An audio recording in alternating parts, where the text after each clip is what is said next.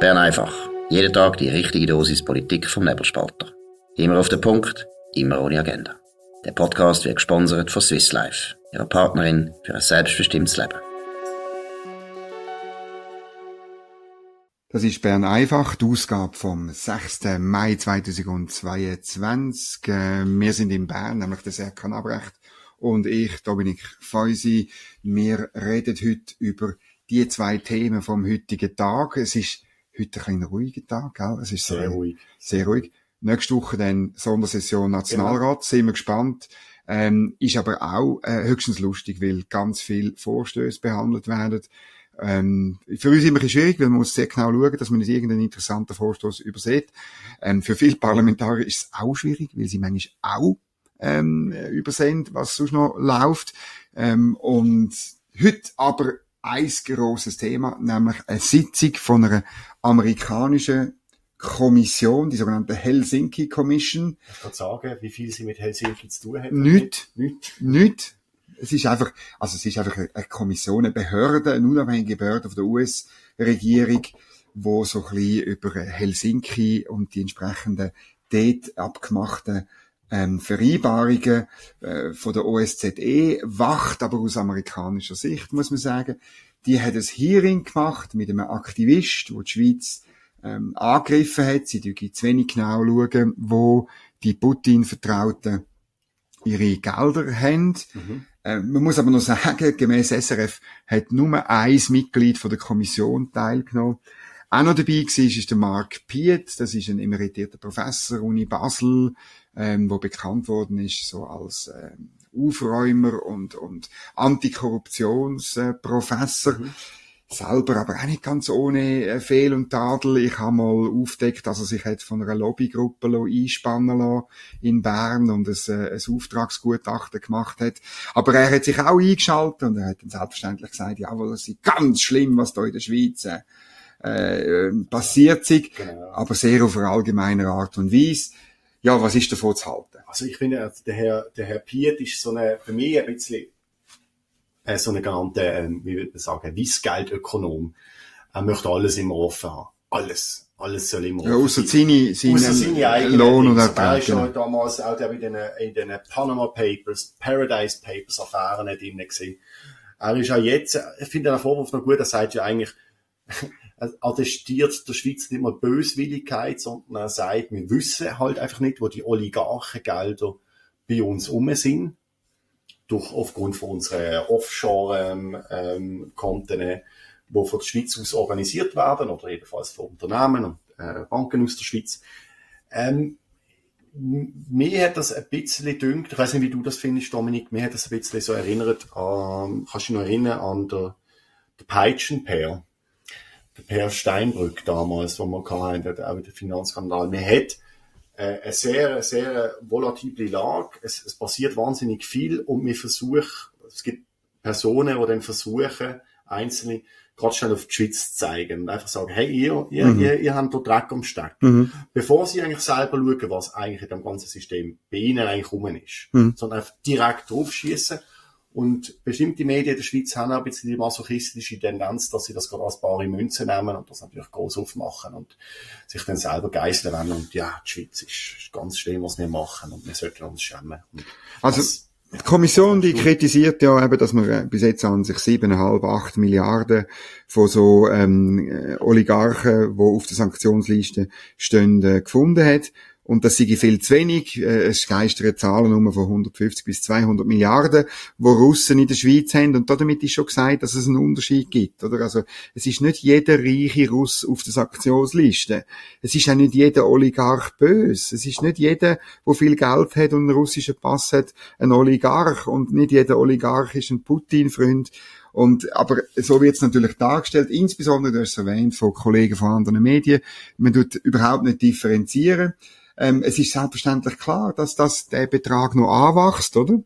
Und, und ähm, dann muss ich sagen, das ist schon die Keimverhältnis zu Geldern, die in London oder in den USA oder in der EU festgestellt worden sind.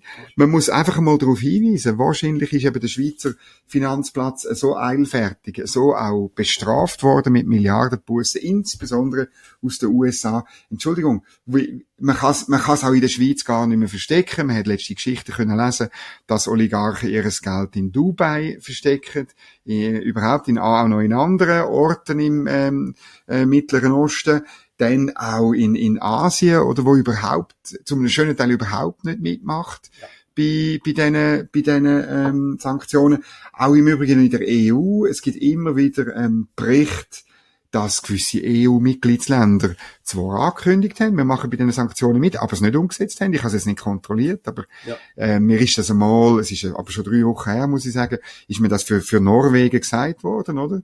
Ähm, ja, also irgendwo durch, die Schweiz ist einfach, weil sie den Ruf hat, ist sie ein dankbares Opfer, ein dankbar für so eine Sitzung, wo ein Kommissionsmitglied teilnimmt und wo zwei äh, Lobbyisten sich äußern, eben da der, der Bill Browder und der Mark Beat. Mhm. Ähm, das beeindruckt mich nicht so wahnsinnig und es ist dann toll, wenn Leute wie der Beat Rieder, Ständerat Mitte vom Wallis, klar macht, eben die Vorwürfe sind haltlos, das stimmt einfach nicht.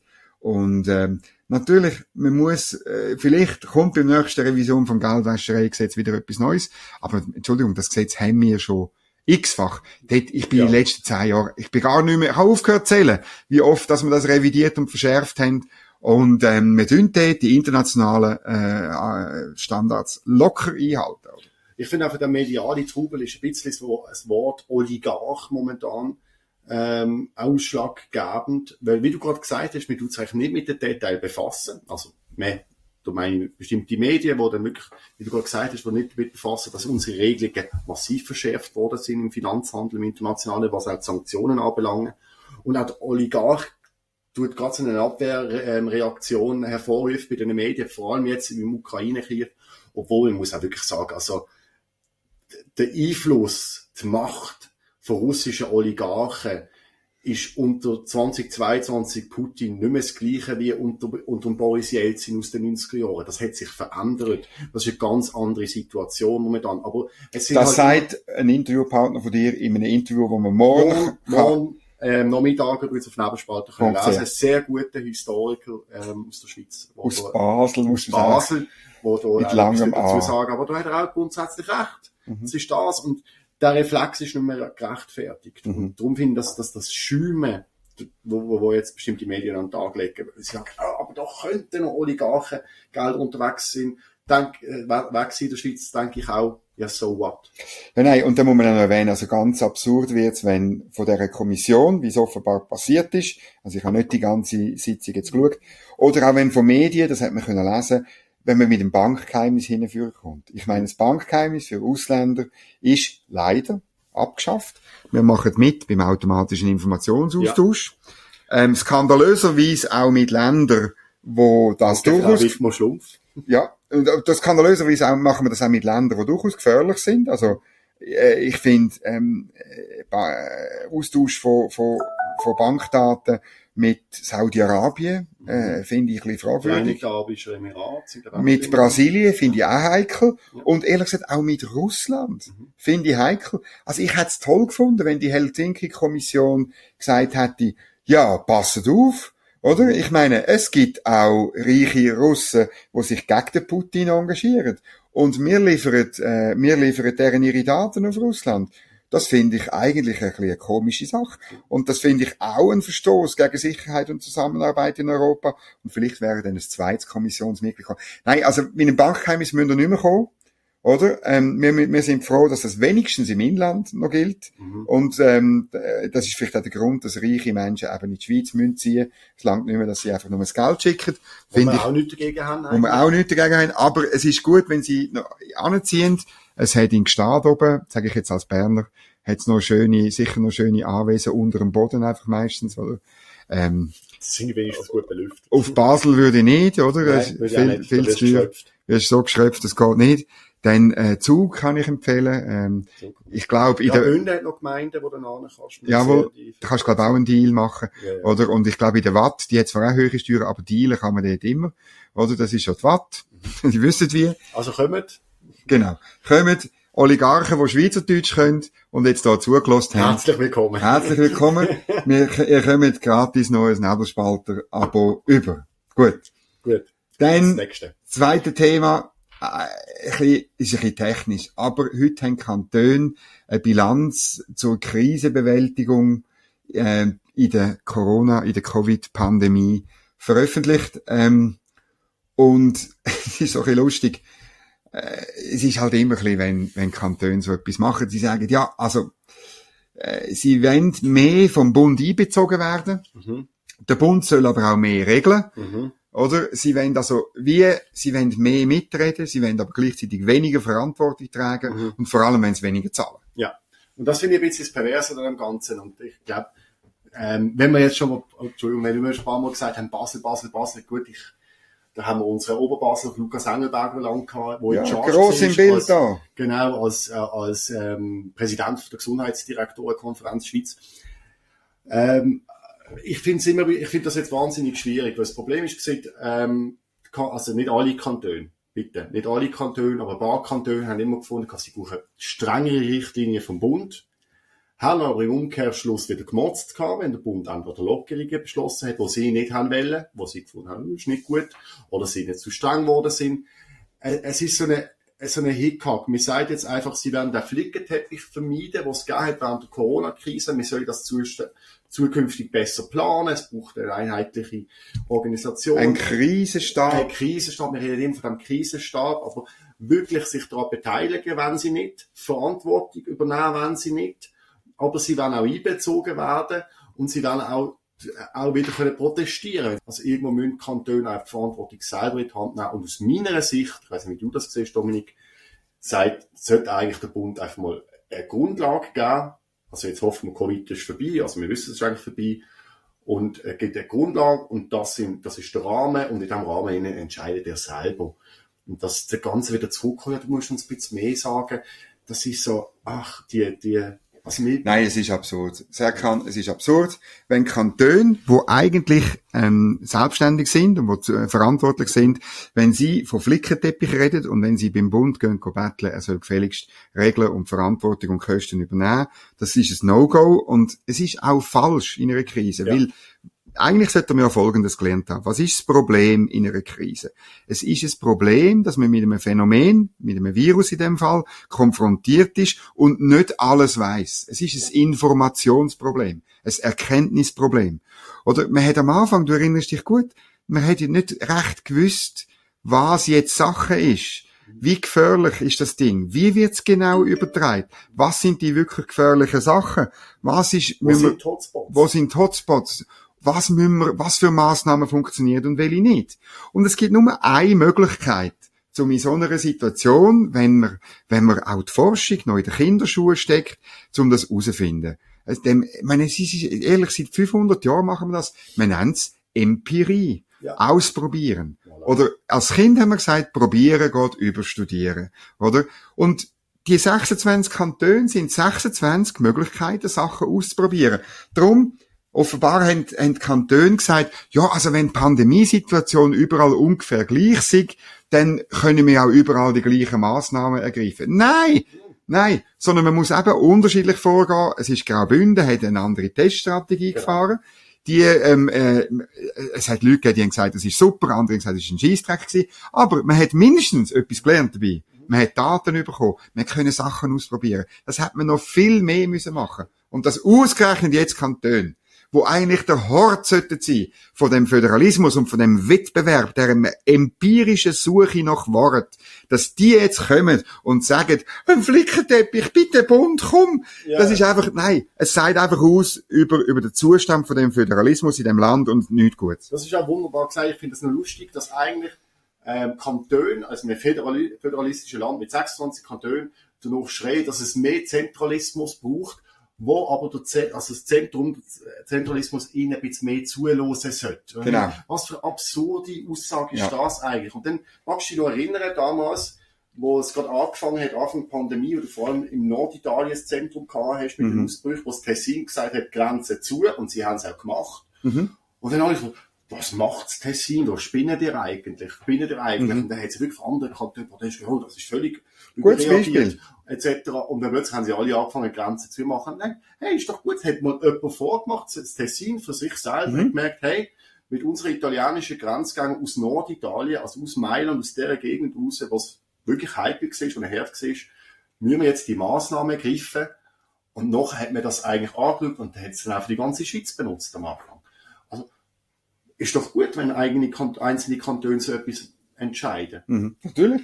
Es ist drei, vier Jahre her, ähm, ich tue es unten verlinken, hat der Professor Christoph Schaltegger eine wunderbare Studie gemacht, eine Metastudie, hat alle Forschungen im In- und Ausland zu Föderalismus zusammengezogen, analysiert, er hat eigene Sachen eingeflochten, oder? Er hat auch noch äh, den Lars Feld beizogen, einer von der besten und bekanntesten deutschen Ökonomen und hat probiert herauszufinden, was Vorteil und Nachteil vom Föderalismus ist. Ist ganz klar zum Schluss gekommen. Der große Vorteil vom Föderalismus ist der Wettbewerb unter verschiedenen Politikern und ihren Ideen und ihren Lösungen. Das ist ein Vorteil, und zwar für, für Wirksamkeit und für Effizienz von Politik. Das ist ein großer Vorteil. Und bei der Buchpräsentation ist leicht absurd gewesen, ähm, weil, weil dort hat man das hohe Lied von dem Föderalismus gesungen, in dem Sinn, wie ich es jetzt gesagt habe. Und dann habe ich mir halt die Frage erlaubt, ja, aber ähm, wieso machen das denn eigentlich zunehmend weniger? Gerade im Gesundheitswesen, oder? Ich meine, ein anderes Beispiel ist, äh, man tut da die Behandlung von Be Behandlungskatalog tut man miteinander absprechen. Man sagt, man möchte das nur für hochspezialisierte Eingriffe, ist aber komplett nicht der Fall, sondern mhm. es wird immer größer, oder? Ähm, man tut sie in anderen Gebieten äh, tut man machen. Ich denke zum Beispiel auch bei der Energie, oder? Da tut man tut man wahnsinnig viel einheitlich erlassen in der Bildung oder? Ist eine Katastrophe, dass man das alles einheitlich äh, muss machen. Das, das Einzige, was man muss machen, ist Mindestanforderungen für die Unis festlegen, oder? Aber wie man dort hinkommt, soll man doch gefälligst ausprobieren. Und das ist einfach ist vergessen gegangen. Was ist, wo du ihn konfrontiert hast, Schattig? Oder hast du gesagt, was ist, was ist die Antwort gewesen, was du das gesagt hast? Ja, also ich habe, ich habe den damaligen Präsident von der, von der Kantons, äh, von der Konferenz von der Kantonsregierungen ähm, damit konfrontiert ja. und der hat ein säuerliches Lächeln aufgesetzt und ich darf schon sagen, nebendran, der Christoph Schaltegger hat sehr ein breites Lachen äh, gehabt und so. Natürlich, natürlich will die Frage, äh, ja, weil die Frage natürlich dort hingeht, was was halt wirklich im Moment, denke ich, für den Föderalismus ähm, ähm, äh, schwierig wird. Und das Problem ist halt wirklich, wenn die, wo sollten den Föderalismus leben, wenn die äh, A nicht leben wollen und B nicht verteidigen, dann ist er eigentlich innerlich tot. Natürlich, wir haben noch ähm, einen finanziellen ähm, Föderalismus. Ich glaube, dort äh, ist man noch ein bisschen strenger, wobei dort auch beim nationalen Finanzausgleich, dort könnte man auch noch ein bisschen mehr Föderalismus reinbringen. Viel mehr, viel mehr. Viel mehr, das äh, äh, sagst du insbesondere als Basler mhm. ähm, und so. Aber wirklich, ich glaube, es, es fehlt an der politischen Kraft, auch im Parlament, jetzt auf Bundesebene, welche Partei tut sich das wirklich auf die Fahne schreiben? Eigentlich die Mitte müsste das. Ja. Traditionell ist das ja. ein Anliegen von der CVP gsi immer, und zwar mhm. natürlich, weil sie den Sonderbundskrieg verloren haben, im Kulturkampf unter Druck gewesen genau. haben sie möglichst viel Kompetenzen bei den Kantonen wollen behalten. Es gibt so, also, Die SVP wäre jetzt eigentlich, Die SVP wäre jetzt auch, äh, auch in der Romandie ist, sind, sind die Freisinnigen immer ein bisschen so gewesen, natürlich ja. auch aus dem Minderheitsreflex, oder? Ja. Genau. Aber im Moment sehe ich echt niemanden, der eine Revitalisierung vom Föderalismus für anstrebt. Genau. Du, ich habe noch kurz ein Thema, das wir machen können, wenn wir gerade der Sondersession gehabt haben. 9. bis 11. Mai haben wir, haben wir eine Sondersession. Ähm, ein Thema, das mir natürlich sehr nachliegt. Am Montag wird darüber diskutiert. Ähm, die Bürgerlichen wollen das Armeebudget um 2 Milliarden anheben. Äh, es soll auch das BIP gebunden werden. Auf 1% vom Schweizer BIP muss zukünftig die Armee reinkommen. Es wird jetzt natürlich die Grünen und die SP sagen nein. Wir werden euch ein Postcheckbüchlein für eure, für eure Waffen laden, wie es gerade ähm, gestern der Wort gestanden hat. Gestern der Wort gestanden hat. Ähm, nicht unterschreiben. Es hängt jetzt auch ab von der GLP, was sie macht, etc. Es ist eine heiße Debatte zu erwarten. Ähm, was meinst du? Wie kommt es raus? Schlussendlich gewinnen die Bürgerlichen? Machen wir das? Ja, es kommt eben wahrscheinlich auf GLP und auf Mitte an. Bei der Mitte bin ich zuversichtlich, dass sie das äh, begriffen hat. Ähm, bei der GLP bin ich sehr skeptisch, muss ich sagen. Dann wird es enorm knapp, dann hängt es davon ab, äh, auch noch über ein paar Leute fehlen oder nicht. Ich finde es gut. Ich finde wirklich, ähm, ich finde auch, wir, wir haben schon ganz anders als an irgendwelche BIP-Entwicklungen und weiss nicht was äh, gehängt. Das kann man auch Sicherheitspolitik äh, dran tun. Und dann muss ich auch sagen, 1% ist gar nicht so viel. Ich finde einfach, man muss dann, dann gleich noch im Hinterkopf wissen. Es ist nicht so, dass je mehr Geld, desto sicherer sind wir. Mhm.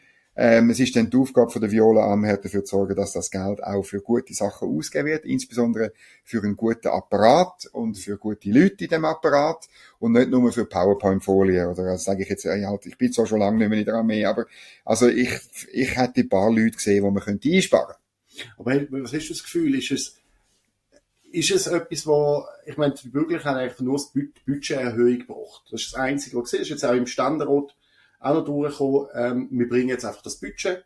Da haben wir zwei Milliarden mehr. Aber den Plan haben sie ja eigentlich noch nicht geliefert. Sie haben jetzt, sie geben ja am VBS keine, nicht irgendwie, äh, äh eine Vorschrift, die sagen, ja, hey, für das und Artillerie, das. Panzer oder so. Sie sagen, Nein. da haben wir, da, Ja, aber das finde ich nicht so schlimm. Findest du das nicht so schlimm? Nein, weil ich meine, am Schluss, das ist auch, äh, das ist auch eine Frage, die ich irgendwo durch würde, den, den, den Experten für Sicherheitspolitik und für, für Armee und so übergeben. Und ähm, was klar ist, ist, dass seit der Ukraine-Krise die Antwort wahrscheinlich anders würde ausfallen als im letzten Herbst. Ja, und zwar ähm, sowohl bei mir als Laie, ich glaube auch viele Experten sehen das heute anders, mhm, oder? Mhm. Und, und darum ist eigentlich gut, wenn man das Geld spricht und sagt, äh, wir wettet aber dann zum Beispiel äh, einen, einen, einen Bericht im Herbst oder, oder in einem Jahr, für was, was er mit dem Geld macht. Und das ist ja sowieso der Fall. Man spricht das Geld zwar, das ist ja so ein bisschen, das ist ja dann nicht so, dass er gerade sofort ausgegeben wird, Nein. sondern es kommt ja dann alles im Armee, äh, also im, im, im, in der Rüstungsbotschaft jeweils wieder ins Parlament. Und dort sind dann die Begründungen drin, warum man jetzt äh, äh, mehr Artillerie braucht oder mehr Panzer oder mehr Drohnen oder mehr was, oder? Und ich finde aber wirklich, insbesondere bei dem Thema, bin ich, bin ich mir durchaus wohl, das irgendwelchen Experten zu überlassen. Was siehst du? Ich sehe es eigentlich ziemlich ähnlich. Also, wie du, wie du es eigentlich schön gesagt hast, es, es wird ja in dem Sinne nicht einfach ein Blankoscheck, wo du einfach ausstellst und sie dürfen einfach machen, was sie wollen. In ihrem Budget, rein buchhalterisch, bisschen, also nicht bisschen, aber mehr Geld zur Verfügung. Wieder ein bisschen mehr Geld. Wieder mehr Geld. Dürfen wir antun. Gut. Das ist, war Bern einfach vom 6. Mai. Vielen Dank fürs Zuhören, vielen Dank fürs Abonnieren, fürs Kritisieren. Gebt uns äh, 5 Sterne bei Spotify, 5 Sterne bei Apple, 5 Sterne überall. Das ist nämlich gut, das können wir brauchen. Das hilft das auch andere Leute, die ähnliche gesunde Ansichten haben wie wir, auf die Idee kommen, Bern einfach zu abonnieren. Ähm, wir sind wieder da für euch nächste Woche, Montag bis Freitag, jeweils am 5 Uhr, Bern einfach direkt aus Bern mit den wichtigen und aktuellen Themen aus einer liberalen Sicht. Merci vielmals und schönen Abend. Das war Bern einfach, immer auf den Punkt, immer ohne Agenda. Gesponsert von Swiss Life, ihrer Partnerin für ein selbstbestimmtes Leben.